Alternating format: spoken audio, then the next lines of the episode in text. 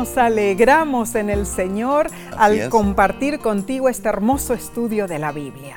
Esperamos que el alimento espiritual y las bendiciones de Dios que recibas hoy sean para crecimiento en tu caminar con Cristo.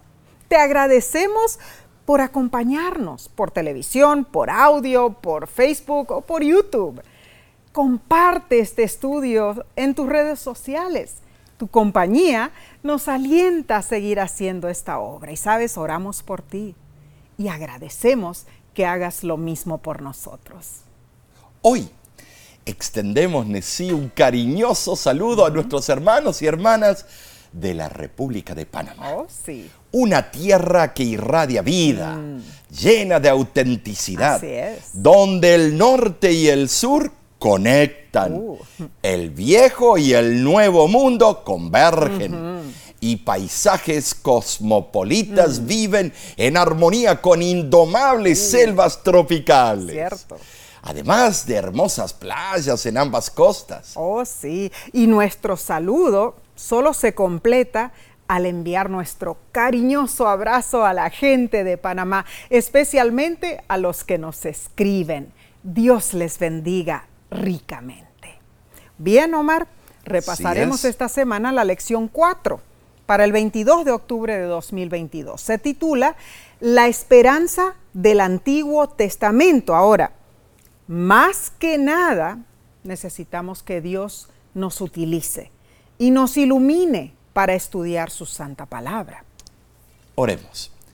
Padre que moras en los cielos, nuevamente estamos con nuestros amigos y amigas para abrir las escrituras y extraer grandes verdades. Amén. Bendícenos.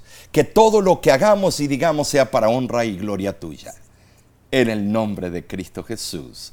Amén. Amén. El texto de esta semana se encuentra en el libro de Hebreos. Hebreos capítulo 11, versículo 17 y 19.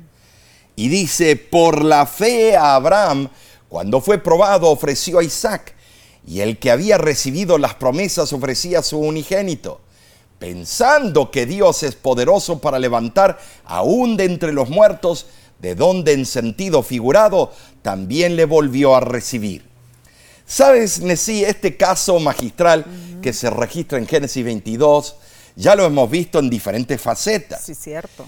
Pero aquí comienza con la afirmación de que probó Dios a Abraham. Muy cierto. La fe de Abraham en el poder de Dios, lógicamente, para resucitar a Isaac, fue lo que le dio el valor para ponerse en camino con el Claro. propósito de ofrecer a su hijo en sacrificio, ¿no es cierto? Es que solo así pudo el anciano Claro. patriarca reconciliar la promesa de Dios de que Isaac sería su heredero con la orden de Dios de que le quitara la vida. Abraham tuvo que haberse dado cuenta de que Dios estaba probándolo. Tuvo que haber llegado a la conclusión de que si era necesario, Dios resucitaría a Isaac de los muertos. Bueno, la muerte es deprimente. Sí lo es. Mm. Es fría, es antinatural. Sí lo es. Le roba al- a la vida la certeza y rompe abruptamente las relaciones. Así es. Morir no tiene sentido. Ahora, como humanos, nunca fuimos destinados a morir. Solo por el pecado morimos. Sin embargo, en el jardín del Edén, en medio de la oscuridad y la desesperación, Dios presentó la esperanza que brilla en medio de las tinieblas, así como la luna y las estrellas traen luz en la oscuridad.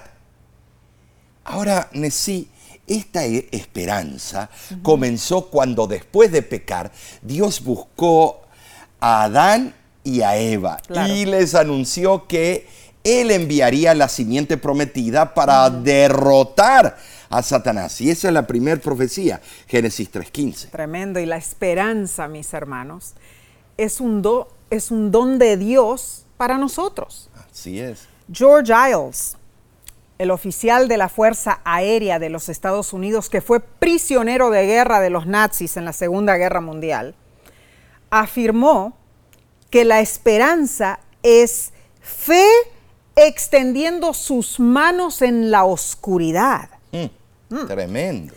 Y Tertuliano, el autor cristiano del primer siglo después de Cristo, escribió lo siguiente. La esperanza es paciencia con la lámpara es encendida. Tremendo concepto. Pero, ¿cuál es la diferencia entre la forma en que usamos la palabra esperanza en nuestro diario vivir y la esperanza bíblica? ¿Qué papel juega la esperanza al pensar en el gran conflicto y la conclusión del fin de los tiempos? El libro A fin de conocerle, página 255, afirma lo siguiente. La esperanza del cristiano no está basada en el arenoso fundamento de los sentimientos. Los que obran por principio contemplarán la gloria de Dios más allá de las sombras y confiarán en la segura palabra de su promesa. La esperanza sobre la inmortalidad natural del alma que encontramos en el Antiguo Testamento no está basada en filosofías griegas, sino en la enseñanza bíblica de la resurrección final de los muertos. Pero aún nos preguntamos, ¿cómo podrá resucitar un cuerpo humano que ya no existe? Un cuerpo que fue incinerado en cenizas. O un cuerpo que ha sido echado al mar o destruido por otros medios. ¿Cómo puede alguien que ha estado muerto tal vez durante siglos o incluso milenios recuperar de nuevo su identidad? Estas preguntas nos llevan a reflexionar sobre el misterio de la vida. Bueno, hoy estamos vivos y disfrutamos de la vida porque Dios en su gracia nos concede misericordia. Incluso en sí, eh, sin comenzar a comprender el origen sobrenatural de la vida, tú y yo sabemos que en el principio Dios trajo la vida a la existencia de lo que no era vida. Así fue, Y ahí está la diferencia entre él y los científicos. seguro. Mediante el poder de su palabra, la palabra de él tiene poder. Amén. Entonces, si Dios fue capaz de crear vida en la tierra de la nada, que en latín es ex nihilo, ¿por qué deberíamos dudar de su capacidad para recrear la vida humana y restaurar su identidad original? ¿Por qué? wow. Sí. Fascinante este tema. Hermano. Esta semana, hermanos, reflexionaremos sobre cómo se desarrolló la noción de la resurrección final en los tiempos del Antiguo Testamento. Tremendo. Y daremos especial atención a las declaraciones de Job, a las afirmaciones de algunos salmos y de los profetas Isaías y Daniel. Tremendo. Bien, analicemos la lección del domingo 16 de octubre titulada He de ver a Dios. Ay, todos queremos eso. Amén. Ahora, vayamos al libro de Job, capítulo 19, versículos del 25 al 27. Y comienza así. Yo sé que mi redentor vive y al fin se levantará sobre el polvo. Y después de deshecha esta, esta mi piel, en mi carne he de ver a Dios, al cual veré por mí mismo, y mis ojos lo verán, y no otro, aunque mi corazón desfallece dentro de mí. La vida en sí no es justa, No. seamos sinceros. Eh, los buenos sufren y los impíos prosperan en muchos de los casos. Cierto, Pobre Job, pobrecito. envuelto en el epicentro de una lucha cósmica entre Dios y Satanás. Afligido Job, sí, Ay, hasta deseó no haber nacido nunca. Pobrecito. Ay. Nos ¡Qué conmiseramos. dolores! Sí, e- es terrible, pobre Job. Eh, eh, pero él expresó su fe incondicional en Dios. Aunque él me matare, en él confiaré, dice Job 13:15. Oh, Ah, y la sierva del Señor en Profetas y Reyes, página 120, dice, Desde las profundidades del desaliento, Job se elevó a las alturas de la confianza implícita en la misericordia y el poder salvador de Dios. Job dijo, yo sé que mi redentor vive. Amén. Qué convicción. Esto es antes del Nuevo Testamento. Tremendo, tremendo. La palabra hebrea traducida como redentor es Goel. Goel. Se traduce también como vengador o pariente cercano. Con frecuencia a Dios se lo llama Goel, porque Él vindica los derechos de los seres humanos. Así es. ¿Sabes? Job expresó su deseo de que hubiera un árbitro entre él y Dios. Declaró que su testigo estaba en los cielos. Pronunció su anhelo de disputar con Dios. Pidió que Dios le diera una fianza. Entonces, Nesí, cuando eso estaba ocurriendo, reconociendo a Dios como árbitro, testigo, abogado y dador de su fianza, Job afirmó que Dios era su redentor. Gloria a Qué Dios. Tremendo. barbaridad esto, es- esto es tremendo. Sí, la Qué verdad, emocionante, ¿no es cierto? Es cierto, Job 19 representa una de las revelaciones de Dios del Antiguo Testamento en la que Él aparece como redentor del hombre. Esa promesa se manifestó plenamente, lógicamente, en la persona y en la misión de Jesucristo en el Nuevo Testamento. Por mucho que se prolongaron el sufrimiento y las desgracias de Job, él tenía plena confianza de que Dios lo vindicaría. Elena de White afirmó en el libro Palabras de Vida del Gran Maestro, página 346, lo siguiente. El patriarca Job, mirando hacia adelante al tiempo del segundo advenimiento de Cristo, dijo, al cual yo tengo de ver por mí mismo, y mis ojos le mirarán, y ya no como a un extraño. No como a un extraño. Con esas palabras Job indicó que, bueno, aún después de la resurrección, él retendría su identidad personal. El pastor Neil Wilson, quien sirvió como presidente de la Asociación General de la Iglesia Adventista del Séptimo Día desde el año 1979 al año 1990, escribió el artículo La familia de Dios reunida en el Adventist Review, octubre de 1981. Dijo lo siguiente, será la relación con otros lo que más disfrutaremos, lo que hace del cielo nuestra esperanza. Los beneficios materiales parecerán insignificantes comparados con el valor de nuestra relación con Dios el Padre, con nuestro Salvador, con el Espíritu Santo, con los ángeles, con los santos de otros reinos, naciones, lenguas y tribus, y con nuestras familias. No habrá más personalidades distorsionadas, hogares quebrantados, todo será perfecto y saludable. La integración física y mental hará del cielo y la eternidad el cumplimiento perfecto. Qué hermoso en realidad lo que dice el pastor. Y Elena de White, en el conflicto de los siglos, página 735, escribió lo siguiente, los sentimientos de amor y simpatía que Dios implantó en el alma se ejercitarán de la manera más verdadera y más dulce. El trato puro con seres santos, la vida social armoniosa con los ángeles bienaventurados y con los fieles de todas las edades, constituye la felicidad de los redimidos. Por fe, Job y otros en el Antiguo Testamento se mantuvieron anclados en las promesas divinas. ¿Sabes, Nesí? Su esperanza en un Salvador y la vida eterna los fortaleció Claro. para sobrellevar las pruebas. Así fue. Eh, se cuenta que una joven de 15 años se enfermó, quedando casi ciega y paralizada. Pobrecita. El médico explicó a sus padres, lamento por su pobre hija, sus mejores días ya han pasado. Oh, La jovencita decumbente replicó, no doctor, wow. Mis mejores días están aún en el futuro. Uf. Será cuando pueda contemplar al Rey del universo. Amén. Qué hermoso testimonio. Esa es nuestra esperanza.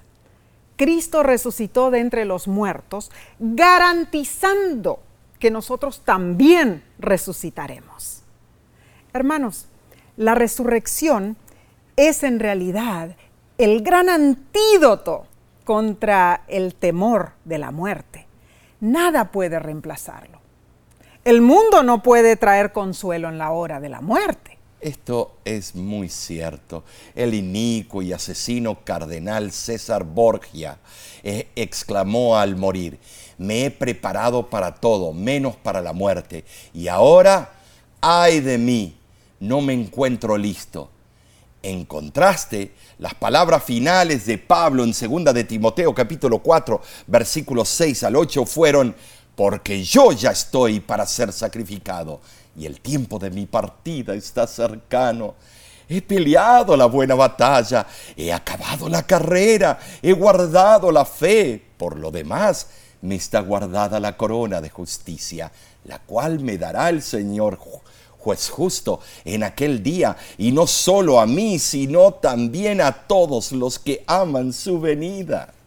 Qué hermosa firmeza en las promesas de Dios son esas palabras del apóstol. La lección de este día termina preguntando lo siguiente, ¿cómo podemos aprender a confiar en Dios incluso en medio de la dura injusticia de la vida? Omar, esto no es algo fácil. No, ¿Cómo podemos confiar en Dios como lo hizo Job? que Dios nos ayude. ¿Cómo podemos confiar en Dios como lo hizo Pablo? Ah, Esta niña de 15 años, mm, teniendo esa dificultad tan grande en su vida, ella confiaba en el día glorioso cuando Dios la restauraría. Hermanos, pensamos que es difícil. Pero si rogamos a nuestro Padre Celestial que nos dé fortaleza, que en realidad ah, fortalezca nuestra fe, ¿no es Así. cierto? Así entonces tendremos en realidad esa fe imperturbable. Que Dios nos ayude a mantener nuestra fe intacta hasta el día glorioso de nuestra redención.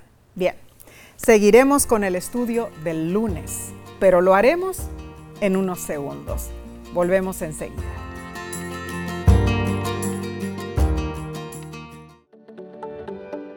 En nuestra aplicación puedes encontrar más contenido como este que te ayudará en tu vida espiritual. Lo puedes descargar visitando nuestra página web lavoz.org.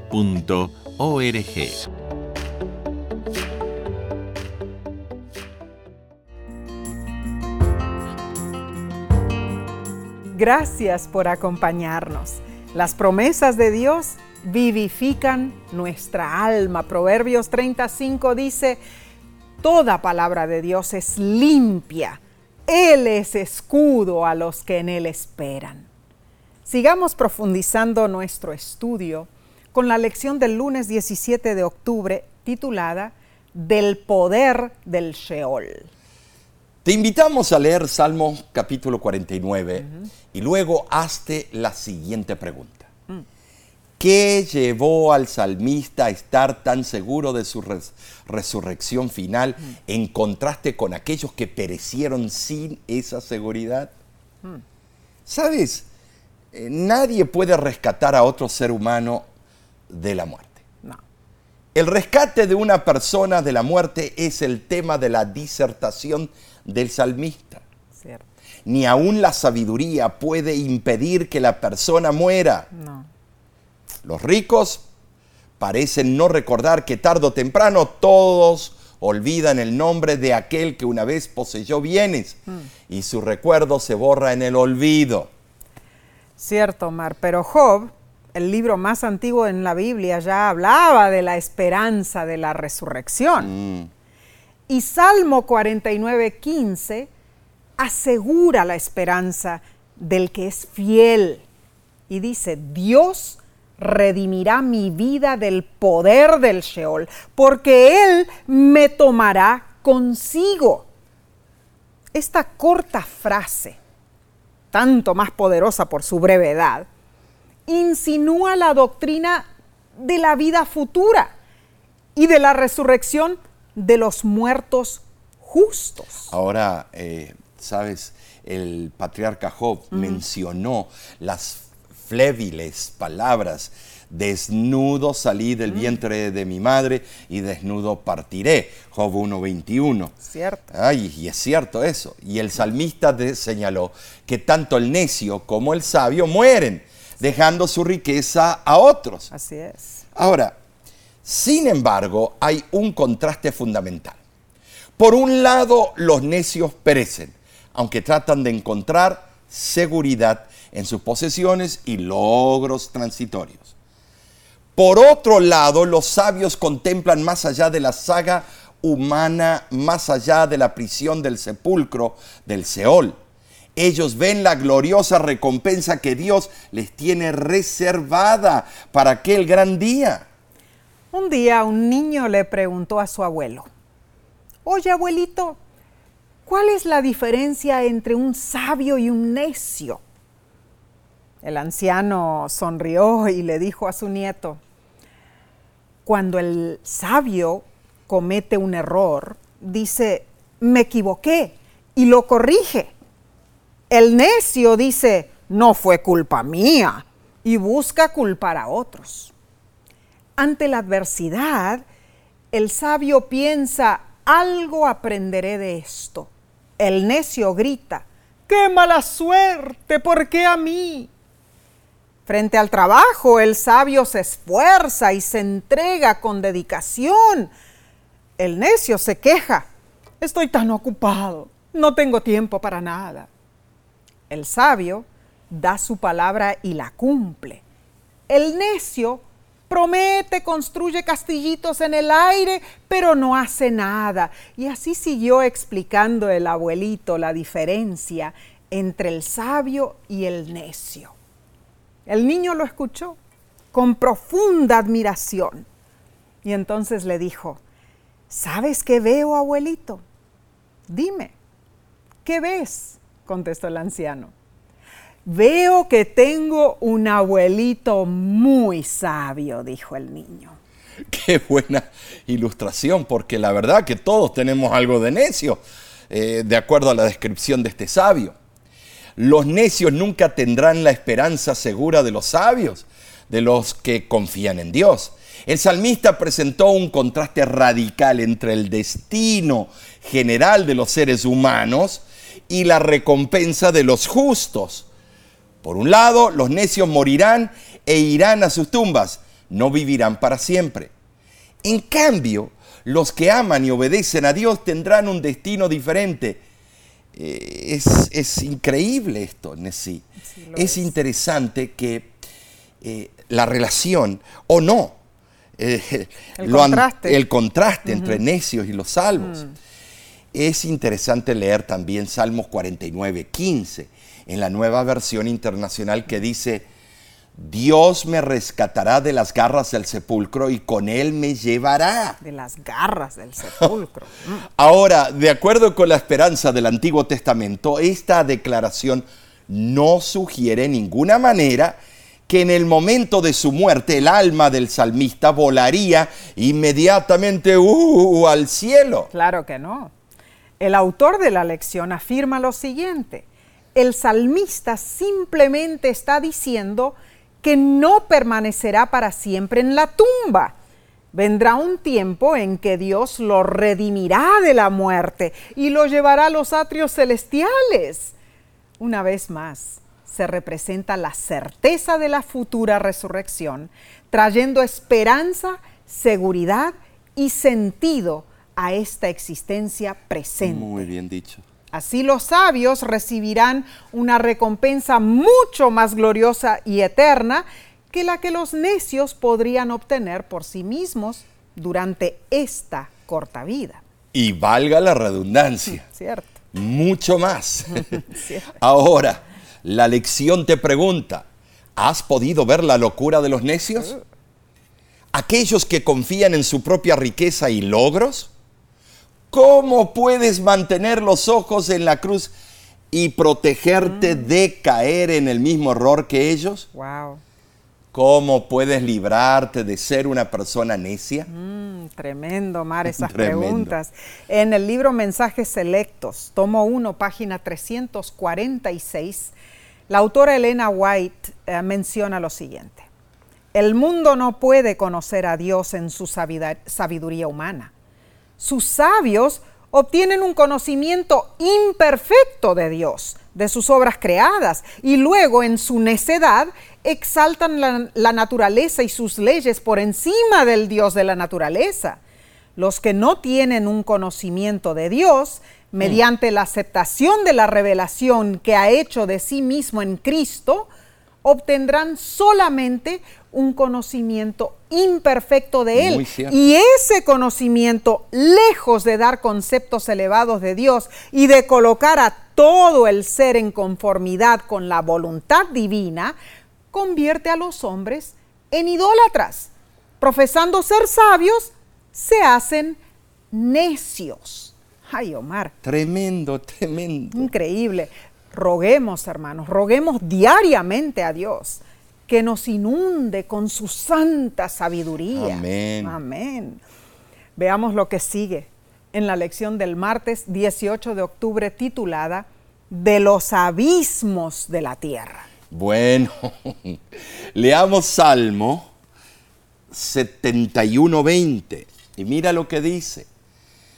Tú que me has hecho ver muchas angustias y males, volverás a darme vida y de nuevo me levantarás de los abismos de la tierra. Este salmo es una oración pidiendo la ayuda de Dios en la vejez del salmista. Cierto, cierto. Las palabras usadas podrán haber sido una alusión de una tremenda depresión y un enorme sufrimiento como si la tierra estaba tragando a David. Sí. Ay, ¿cómo enfrentaremos cada uno de nosotros Esa los momentos antes de la muerte? Pero, según la Biblia de estudio de Andrews, página 727, lo que dijo David fue, fue también alusorio a una resurrección física. Interesante. Ahora, David expresó su certeza de que Dios lo rescataría de, la- de las profundidades de la angustia y lo pondría en un lugar seguro. En medio de sus vicisitudes, él se amparó en una esperanza para el futuro, que se fundaba en su recuerdo del pasado, de cómo Dios lo había protegido antes. Menciona el mismo Salmo la declaración de David de que él ha dependido de Dios desde que nació. Y David también reconoció que Dios le había enseñado desde su juventud. Y el libro Joyas de los Testimonios, tomo 1, página 172, lo corrobora. Y dice, al considerar su pasado, David también mira hacia el futuro, especialmente al tiempo de la vejez. Y al contemplar las vicisitudes de la vejez, se siente necesitado de gracia especial. O sea, si Dios había sido el amparo y la fortaleza de David cuando gozaba de la plena fuerza viril, con mayor razón debería ser su apoyo en la vejez, cuando lo acosaran eh, las debilidades físicas y mentales y el desánimo. La plegaria del Salmo 71 se debe a que David comprendió que el transcurso de los años ocasiona pesares a las personas. Lo que sucedió fue que en vez de estar en la cima de la montaña, en un lugar seguro, David se había hundido hasta el punto más bajo. Se había hundido, por así decirlo, en la mismísima tierra. Omar, ¿qué situación habrá sido esa Oh, de David, no es cierto? Sin embargo, desde esa condición tan baja, David se sintió seguro de que Dios lo levantaría y le devolvería felicidad y seguridad. Calvino una vez Tremendo dijo, debemos ser llevados hasta las puertas de la muerte antes de que Dios pueda ser visto como nuestro libertador.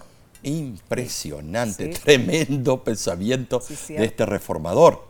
Muchas veces la persona solo se percata de su angustiante situación cuando está al borde de la muerte Cierto. o cuando se encuentra en desesperación. Así es.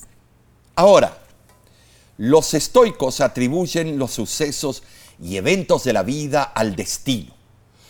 Los epicúreos los aplican a la fortuna. Pero David claramente exclama que Dios está al control de todo. Entonces, sí, eh, estos filósofos y los otros siempre tratando de explicar. Ahora, podemos decir que Salmo 71.20 es una insinuación a los hombres que han caído en un pozo de agua profundo. Y por consecuencia David prorrumpe diciéndole a Dios, Claro. bueno, con esperanza, Claro. pero me sacarás de este peligro extremo en el que estoy sumergido, pues sin tu ayuda pereceré. Clarito. Tremendo, pero ay, sí, si. David se deprimió, ¿qué de nosotros? Uh, Bueno, Omar, hace poco eh, vi un video de una señora que se llama Joni Erickson Tata. Ella estaba contando del gozo que siente en Cristo. Ahora, sí, ella está paralítica, de los hombros para abajo, o peripléjica. Ah, pero su rostro resplandecía mientras estaba sentada en esa silla de ruedas. mm, Era evidente que Dios era alguien real para ella, tremendo. Alguien que le daba satisfacción y fuerza en medio de la prueba. Resulta ser que desde su niñez y su juventud, Joni era muy activa. en realidad disfrutaba de montar a caballo, hacer senderismo, jugar al tenis y era una ávida nadadora Ay, ay, ¿qué pasó? a los 17 años. Saltó dentro de la bahía de Chesapeake en Virginia, Ay, no. Aquí en Estados Unidos. Pero ella no calculó, o sea, no tomó en cuenta la poca profundidad del Ay, agua. ay, ay. Y el accidente causó una fractura en sus vértebras cervicales y Joni quedó tetrapléjica. Uh, uh, uh. Pero en ese video, Joni era una demostración indudable del poder divino, mis hermanos. A pesar de su situación, ella demostraba fehacientemente la gracia y la gloria del Señor. Lo cierto es que el sufrimiento puede ser una plataforma para desplegar el poder de Dios. Tremendo. Hermanos, algunas veces ese poder de Dios se muestra por medio de una liberación milagrosa y otras mediante la gracia que Dios nos da para soportar con una actitud positiva un problema persistente en nuestra vida. Al experimentar la bondad y el cuidado de Dios, debemos comprometernos a confiar en Él en cada escena futura de la vida. Así lo hizo David, incluso en los momentos difíciles. Él reposó su confianza en Dios. Sabes, sí, en esos momentos, juntamente tú y yo y los hermanos y hermanas, debemos reconocer algo, que no sabemos lo que nos espera. No. Quizá enfrentemos problemas tan grandes y dolorosos como David, Uy. pero es bueno pensar que no importa lo que pueda suceder, pues estamos habituados a recordar y a confiar en la bondad y la fidelidad de Dios. Amén, amén, Omar. Eh, todos, todos pasamos por momentos Claro. terribles de desaliento, es. hermanos. Sin embargo, el pensar que Dios ha estado con nosotros en el pasado puede ayudarnos a seguir adelante con fe y confianza. Al final de cuentas, sea cual sea nuestra situación, Dios está allí, hermanos. Eso no hay duda. Y Él se preocupa por nosotros. Así es. Él se preocupa por ti, se preocupa por mí, por ti, Omar. Y pase lo que pase, nuestra esperanza no se encuentra en esta vida, sino en la vida venidera. O sea, la vida eterna que tenemos en Jesús, la vida que recibiremos en el día de la segunda venida de Cristo. Esta es una esperanza única, Omar. Eh, eh, cuando vemos en el Antiguo Testamento todos estos personajes que tuvieron esta esperanza segura en la venida de Cristo Jesús. Y tuvieron sus altibajos también. Claro, claro. Eso a nosotros nos anima, ¿no es cierto? Claro. De que a pesar de todas las luchas que enfrentamos en este mundo. Y ellos se pusieron el zapato cuando les entraba. Mm, muy cierto. Y caminaron el camino. Claro, así fue. Nos dejaron esa pauta. Tremendo, tremendo. Bien, continuaremos con la parte del miércoles, pero lo haremos en unos segundos. Volvemos enseguida.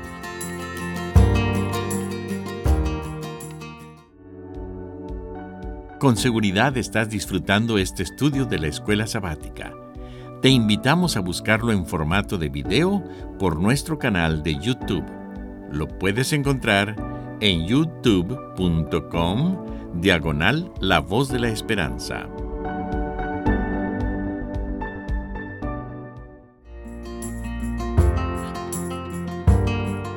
Esta lección nos está haciendo reflexionar Omar, reflexionar en puntos personales de nuestra vida. Pero sigamos con el estudio del miércoles 19 de octubre titulado Tus muertos vivirán.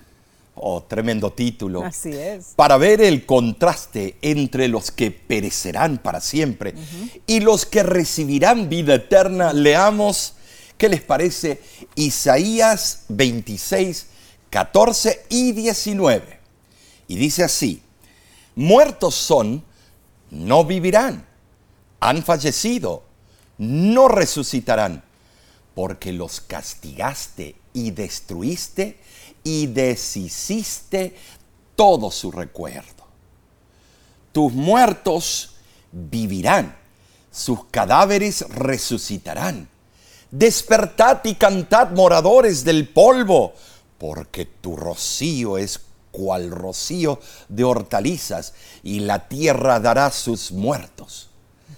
Isaías, en esta incidencia, conocida como un pequeño apocalipsis, dirige su atención a los gozos futuros. Así es. Cuando los muertos en Cristo resucitarán para estar para siempre con el Señor. Mm, Gloria a Dios. cierto, Omar. El libro de Isaías amplía significativamente la esperanza de la resurrección para los buenos, ¿no? Claro. Bueno, las alusiones bíblicas eh, anteriores se expresaron más bien desde perspectivas personales, pero el profeta Isaías se incluye tanto a él mismo como a la comunidad de creyentes. Y el autor de la lección añade, Isaías 26 contrasta los distintos destinos de los malvados y los justos. Por un lado, los impíos permanecerán muertos, sin volver jamás a la vida, al menos después de la muerte segunda. Serán completamente destruidos y su memoria perecerá para siempre. Este pasaje subraya la enseñanza de que no hay almas sobrevivientes o espíritus que permanezcan vivos después de la muerte. Por otro lado, los muertos justos resucitarán para recibir su bendita recompensa. Isaías 25:8 destaca que Dios devorará la muerte para siempre y enjugará las lágrimas de todo rostro. Isaías enfáticamente afirma que los justos resucitados participarán en la gozosa fiesta que Dios preparará en aquel día. Isaías 25:6. La resurrección final va a reunir a todos los justos de todos los tiempos, incluyendo tus amados y los míos que murieron en Cristo. Entonces, Nesí, con esa esperanza en el corazón, con estas maravillosas promesas, aún te preguntas por qué es importante la esperanza. Oh. Hermano, hermana, nosotros somos salvos por la esperanza. Sin esperanza estamos perdidos. Siempre lo explicamos de diferentes maneras. Tú ya conoces los métodos. Somos salvos por la fe, Nessie. Somos salvos por la sangre de Jesús. Amén. Somos salvos por la gracia de Dios. Amén. Pero, ¿qué de la verdad de que somos salvos por la esperanza? Hmm. Bueno, sin embargo, así lo afirma la Biblia. Tenemos la esperanza en el sacrificio de Jesús como medio de nuestra salvación. Tenemos la esperanza en Jesús de la resurrección gloriosa en el día final. También tenemos la esperanza en la promesa de Jesús de que estaremos con Él para siempre. Tenemos la esperanza en el poder de Jesús para cumplir todo lo que prometió.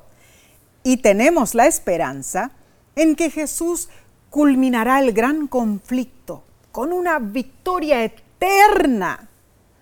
Lo cierto, hermanos, hermanas, es que si practicamos una fe que solo mira hacia atrás, no podremos ser salvos. Omar, me gusta mucho cómo lo explicó el autor Peter Anderson. Mm, Él dijo, la esperanza es fe en el tiempo futuro. Tremendo. ¿No? Eh, estoy de acuerdo. Necesitamos mirar hacia adelante. Claro. Abrazando una esperanza tangible en sí. Así sea. Es interesante leer Romanos 8, 24. A ver. Pero la esperanza que se ve ya no es esperanza. ¿Quién espera lo que ya tiene? Piensa en esto. ¿Cómo puedes decir espero recibir un lindo regalo de cumpleaños cuando ya viste lo que tu esposo o tu esposa te ha comprado? O peor aún, sí, cuando le dijiste que qué regalo debía comprar, uh. si ya lo viste, ya no tienes esperanza de recibirlo. No de ninguna manera. Y esto me hace recordar algo, Omar. A ver.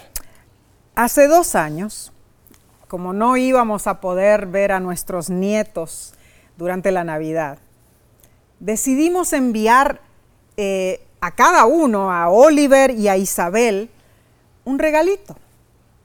Pero lo enviamos en una caja y le dijimos a nuestra hija Neidín que escondiera la caja hasta la Navidad para que fuera sorpresa, lógicamente. Y ella así lo hizo, ¿te acuerdas? Pero dos días antes de la Navidad, antes de esa fecha, Neidín fue a buscar la caja con los dos regalos y se dio cuenta de que ya había sido abierta. Y los regalos no estaban allí, Omar. Pero Neidín no dijo nada. Más bien, empaquetó dos cajas vacías y en el momento indicado, Neidín les dijo, Oli, Easy, estos regalitos son para ustedes de parte de Yaya y Papush. Y nos contó Neidín, no sé si te acuerdas, nos contó que nuestros nietos abrieron sus ojos sorprendidos. Bueno, cada uno tomó su caja, la abrió rápidamente y vieron que no había nada dentro. Oh. y Oli, Oli fue el que exclamó, pero aquí no hay ningún regalo, mami. Y Neidín les dijo, bueno, ustedes abrieron los regalos antes de tiempo. Ya no hay más regalos. Ah, tremenda lección. Sí, es que no, no tiene gracia esperar lo que ya tenemos, hermanos. Imagínate en sí algo. Eh, yo diría, si no tuviéramos ninguna esperanza, mm. ninguna seguridad, ninguna razón para creer que nuestra, nuestra muerte no es el final de todo. Imagínate lo que sería. Mm. O peor aún, que todos los que nos hayan conocido desapare- van a desaparecer. Sería como si nunca hubiéramos existido, Oh. como si nuestra vida nunca hubiera significado nada en absoluto. Ay, ay, ay. ¿Cómo contrasta este destino tétrico con la esperanza que atesoramos? Bueno, hay mucha diferencia porque Cristo es la resurrección y la vida. Él pagó el máximo precio para que tengamos vida en abundancia. Y esa promesa nunca se borrará. Permanecer, o bueno, podemos decir, permanecerá hasta el día cuando Cristo la haga una realidad. Y esto podemos estar seguros. Es que es una esperanza completamente segura en Cristo Jesús. Hay poder en Cristo Jesús, hermanos. Y Omar, cuando pensamos en esto, nuestra razón de vivir en verdad yace en las promesas de Cristo Jesús, Así ¿no es. es cierto? Si no fuera así, no tendríamos razón de seguir viviendo. La vida sería hueca y vacía, sin propósito alguno. Bien, vayamos al estudio del jueves 20 de octubre titulado Los que duermen en el polvo. Bueno, la lección recalca que la idea de la resurrección de los muertos aparece en el Antiguo Testamento, donde muchos tenían la misma esperanza de la resurrección final, Cierto. igual que nosotros. Claro, Y cuando estudiemos el Nuevo Testamento veremos que también habla de la resurrección de los muertos. claro que sí. Pero, ¿qué esperanza en la resurrección encontramos en los escritos del profeta Daniel? Bueno, Daniel, capítulo 12, versículos del 1 al 3, dice así, en aquel tiempo se levantará Miguel, el gran príncipe, y será tiempo de angustia cual nunca fue desde que hubo gente hasta entonces. Pero en aquel tiempo será libertado tu pueblo, todos los que se hallen escritos en el libro y muchos de los que duermen en el polvo de la tierra serán despertados, unos para vida eterna y otros para vergüenza y confusión perpetua. Los entendidos resplandecerán como el resplandor del firmamento y los que enseñan la justicia a la multitud como las estrellas a perpetua eternidad. Ahora, notemos que los acontecimientos del final del capítulo 11 y los del comienzo del capítulo 12 de Daniel están estrechamente relacionados en cuanto a tiempo. Así que Nesí, en, en esos textos podemos ver el tiempo del fin ¿Cierto? con los actos magistrales de Dios para el auge de la gran controversia. Sí es. Cristo se levanta para liberar a su pueblo, Daniel Amén. 12.1. Amén. Se refiere a Miguel, el gran príncipe, cuya identificación ha sido muy discutida. Como todas las visiones de Daniel culminan con la manifestación de Cristo y su reino, lo mismo debería ocurrir aquí. Claro que sí. Ahora, en el libro de Daniel encontramos alusiones al mismo ser divino como príncipe de la fortaleza, Daniel 8:11. Príncipe de los príncipes, Daniel 8:25. Mesías príncipe, Daniel 9:25. Y Miguel, el gran príncipe, Daniel 12:1. Por esto identificamos a Miguel como Cristo. Y ya hemos estudiado profundamente este concepto. El conflicto cósmico entre el bien y el mal llega a su culminación en Daniel 12. Se describe un terrible tiempo de angustia y se menciona la resurrección de malos y buenos. Omar, aquí en verdad hay referencia a una resurrección especial, una resurrección que precede al segundo advenimiento de Cristo. El conflicto de los siglos, así lo asegura. Bueno, en la página 621 del conflicto de los siglos lo describe. Los sepulcros se abren y muchos de los que duermen en el polvo de la tierra serán despertados, para, unos para vida eterna y otros para vergüenza y confusión perpetua. Todos los que murieron en la fe del mensaje del tercer ángel salen glorificados de la tumba para oír el pacto de paz que Dios hace con los que guardaron su ley. Los que le traspasaron, los que se mofaron y se rieron de la agonía de Cristo y los enemigos más acérrimos de su verdad y de su pueblo, son resucitados para mirarle en su gloria y para ver el honor con que serán recompensados los fieles obedientes. Después de haber visto lo terrible que es el pecado durante los milenios del gran conflicto, los habitantes del universo se inundarán de profunda repulsión por el pecado. Ese aborrecimiento garantizará que el pecado nunca más trastornará la armonía del universo. Gloria a Dios. Bueno, Daniel dice que solo los entendidos entenderán. En el hebreo, hamanikilim, del verbo nakal, ser prudente, puede entenderse en un sentido siempre como los que tienen discernimiento o los que hacen que haya discernimiento, es decir, los que enseñan. El que discierne las cosas de Dios percibe que esas maravillas deben compartirse con otros. La sabiduría divina guía a esa persona para ser maestro de esa sabiduría para otros. Ahora, en Daniel esa palabra, en Daniel 11:33, se traduce como sabios mm. que darán sabiduría a muchos. Enseñarán. Claro. Ah, gloriosa esperanza, Omar. Así es. El cumplimiento de las profecías de Daniel ocurriría al final de la historia de este mundo. Así es. Y Daniel será resucitado, hermanos. Qué hermoso. ¿no Esa promesa que él tuvo se va a hacer realidad. Bien. Al final de estos días. Claro que sí. Hemos llegado, Omar, al, fin de otra lección, ¿no es cierto? Eh, pero repasemos, repasemos lo que estudiamos esta semana. Número uno, la esperanza es un don de Dios para nosotros y es basada en la enseñanza bíblica.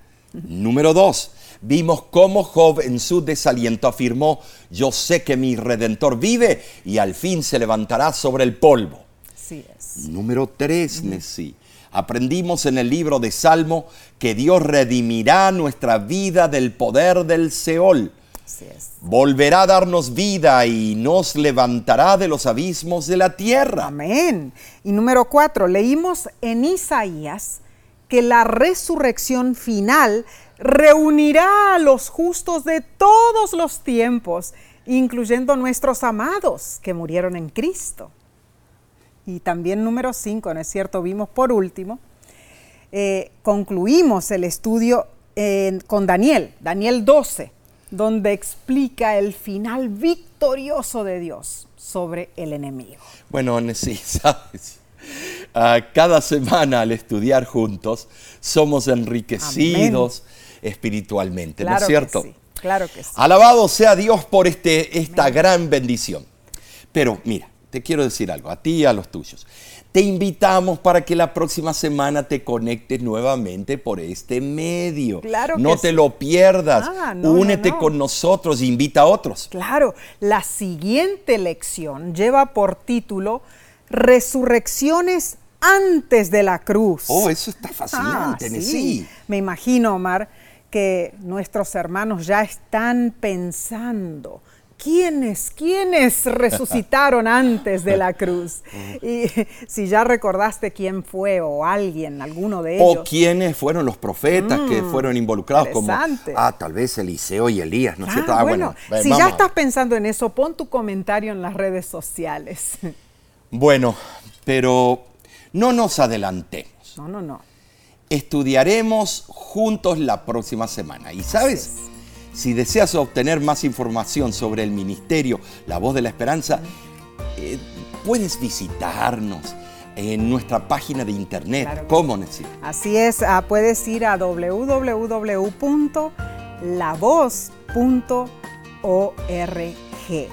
Y además tenemos nuestra aplicación. Claro, claro. La aplicación para los móviles, ¿no es cierto? Puedes allí bajarlos y de esta manera podrás tener todos los materiales disponibles de parte del Ministerio La Voz de la Esperanza. De nuestra parte, te decimos a ti, Dios te bendiga y te guarde.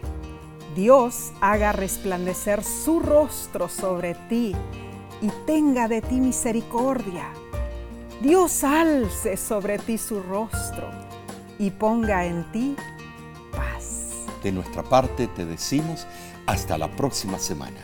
Que Dios te bendiga ricamente.